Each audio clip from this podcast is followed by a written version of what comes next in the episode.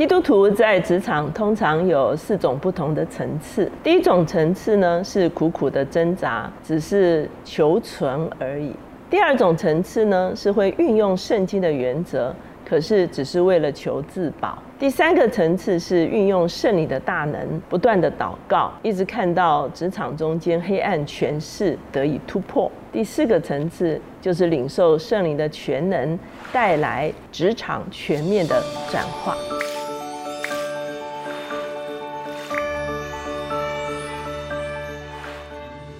大家好，我是乔美伦老师，每周一次在乔氏书房和大家见面。今天我们的单元是职场书讯。今天我们所要介绍的这本书叫做《转化：改变世界由职场开始》。这本书的作者 Edsel v o s o 他的观点是：如果基督徒我们这些年一直在谈转化的这个议题哈，那首先应该转化的其实是职场。一旦职场的转化开始了，那个时候我们才会经历整个世界开始改变。作者 Edsel Vosso 他其实是一个非常著名的啊讲者，他自己有一个事工是丰收福音事工。他通常致力于几个主要的议题，包括城市的福音初级、商场的转化、两性和好。他自己呢，也曾经在金融还有管理这方面有过很丰富的职场经验。可是晚期的时候，他就成了一个全职的。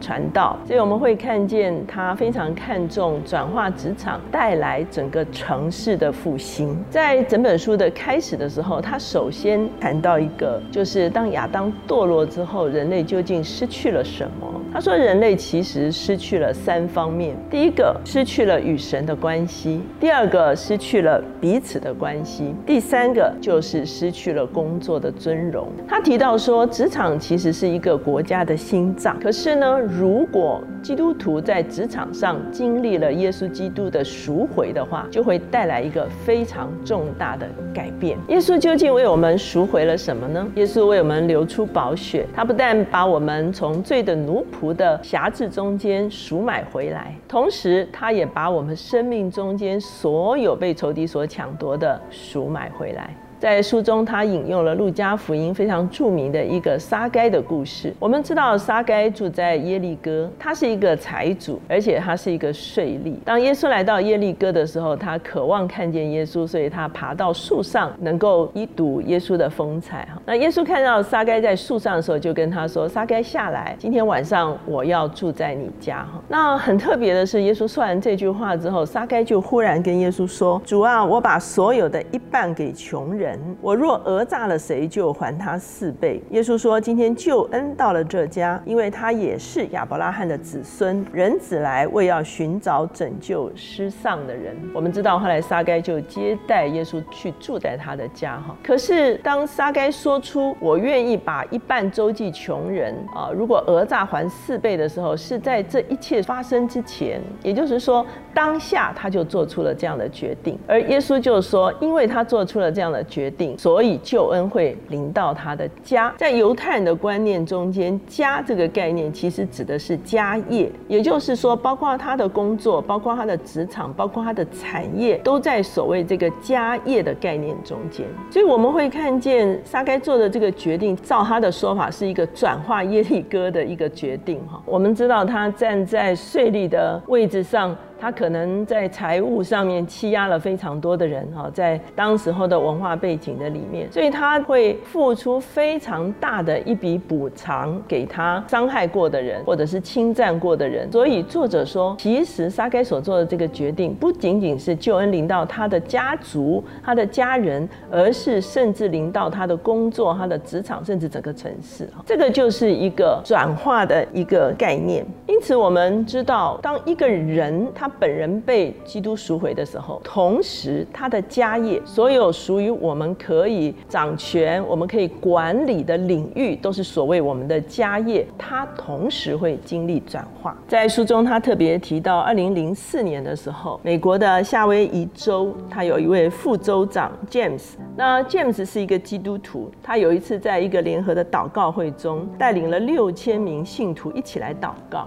他们邀请耶稣进入夏威夷州之后，他们步行祷告，穿越了七十七所学校。在他们祷告之后，这些学校校园犯罪率锐减，学生的成绩和毕业大幅的提升，未婚怀孕下降，毒品贩子被揭发。所以，我们就会看见这样子的一个祷告，以及这样子的一个行动，其实带来了是一个非常大的。一个校园里面的转化，甚至整个在他们的这个地区带来一个很大的转化。那二零零六年的时候呢，他们在议会中间两党的议员呢，原本是水火不容哈，可是，在二零零六年的时候，他们可以一起唱这个奇异恩典 （Amazing Grace） 哈，来见证他们的信仰。当地就发生了失业率降低，他们的监狱的狱长信主，而这个狱长一旦信主之后，在六个月之内，半数的受行人受到他的影响，也归信耶稣，所以我们就会看见一个人的信仰不是只停留在自己的生命的里面，甚至活出在职场的里面，他所能够带来的改变跟震动，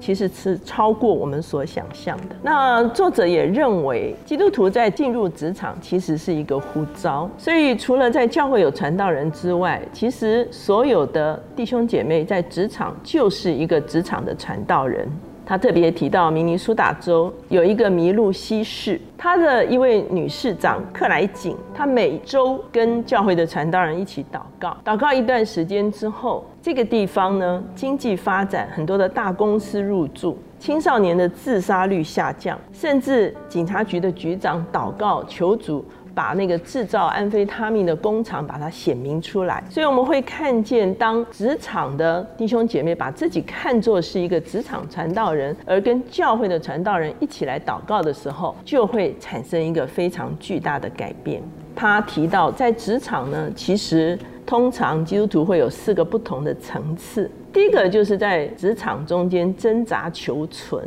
那很多人自己经历了救恩，可是职场工作。仍然活在咒诅的里面。第二个层次是在职场开始运用圣经的原则，其实这个是非常难能可贵的。可是呢，目的只是为了求自保，而不是产生改变。那第三个层次是依靠圣灵的大能来运用圣经的原则，运用超自然的洞察力，不断的祷告，直到黑暗的权势得以摧毁。在书中他说，有一位五百大企业的高阶的女主管。他每天清晨呢，都是为公司、为长官、为部署来祷告，也为他手中的业务来祷告。有一天，他祷告的时候，圣灵提醒他，他们公司有一件收购案，其实呢。被收购的那个执行长在财务的资讯上作假，那他是在祷告中间领受圣灵的开启，所以他就跟他们自己的财务主管谈到这件事情。那那个财务主管就问他说：“你怎么知道这个消息来源是什么？”哈，他只好回答说：“这是神告诉我的。”那个财务主管大吃一惊，说：“啊，神告诉你的有这种事情哦？可是呢，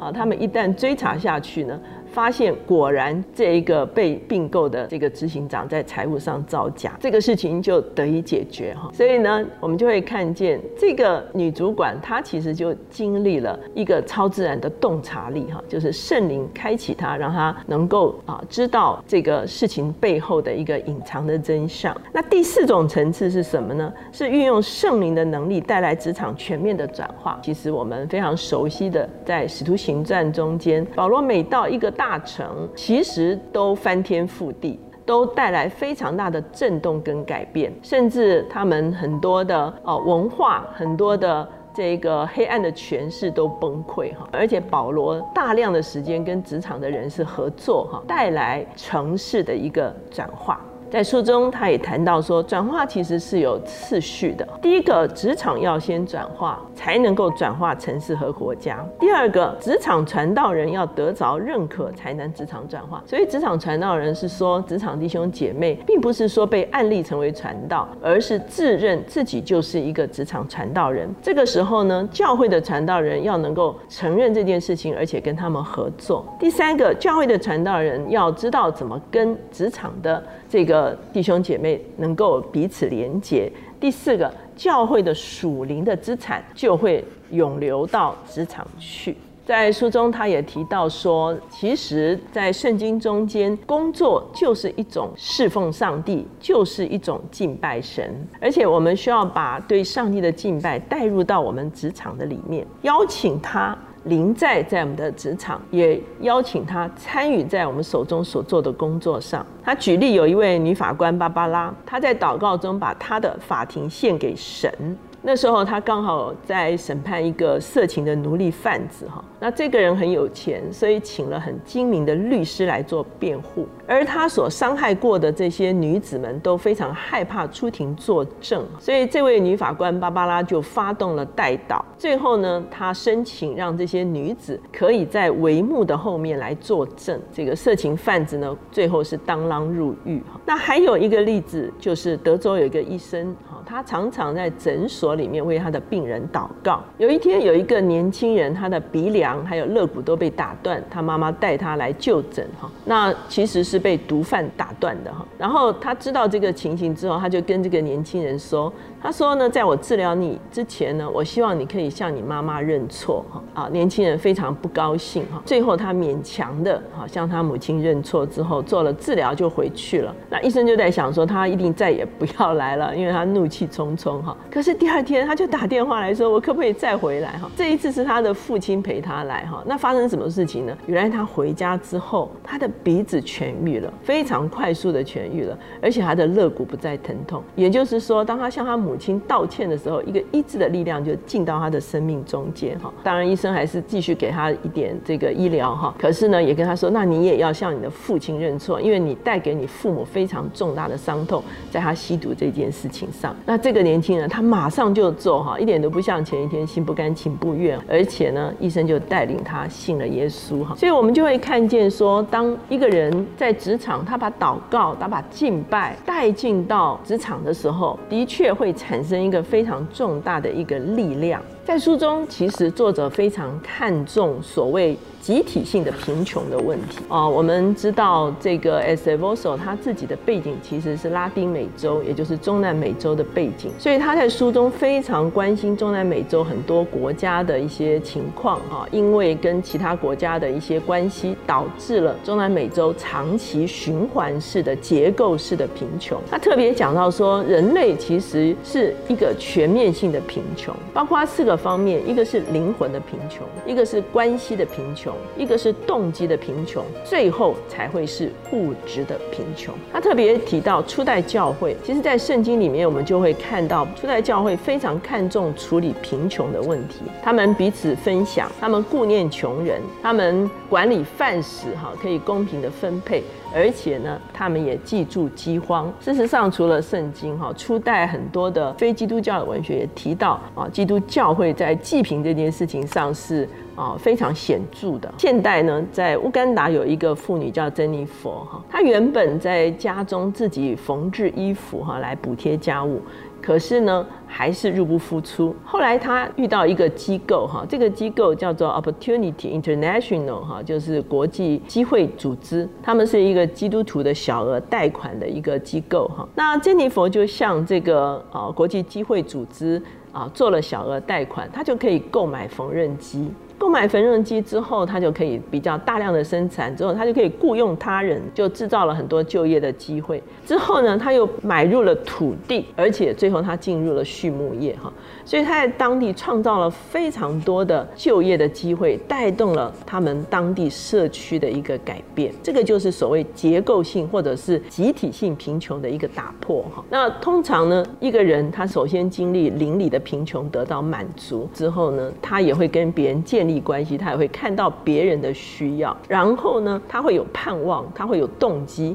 最后呢，他们就会带来一个财富的一个转化。那另外，他也提到说，有一个乌干达的商人 Andrew 哈，那他自己其实是比较富裕的，他就开始研究乌干达的咖啡哈。他发现咖啡农呢，往往是被边缘化或者是剥削的，所以呢，他就把一千四百多个农民呢，就组合成了两百八十个合作社，用最好的价钱来收购，来提升设备，利润回归农夫。建立了医疗和社区。用卫星来追踪咖啡田的一些状态，哈，甚至呢，因为这些农夫赚了钱很多，就很快花掉，所以他还来教导如何储蓄，哈。他同样的也是因着他的信仰带来一个社区，甚至是结构性贫穷的一个可以说是完全的翻转。他也提到，在埃及开罗哈，很多人是住在垃圾场的里面哈，所以其实看到这种景况的时候，其实真的是让人非常鼻酸。那当时有一个神父叫做三曼神父哈，那他就发现了这个社区，然后他就搬进了当地。在二零零七年，作者去访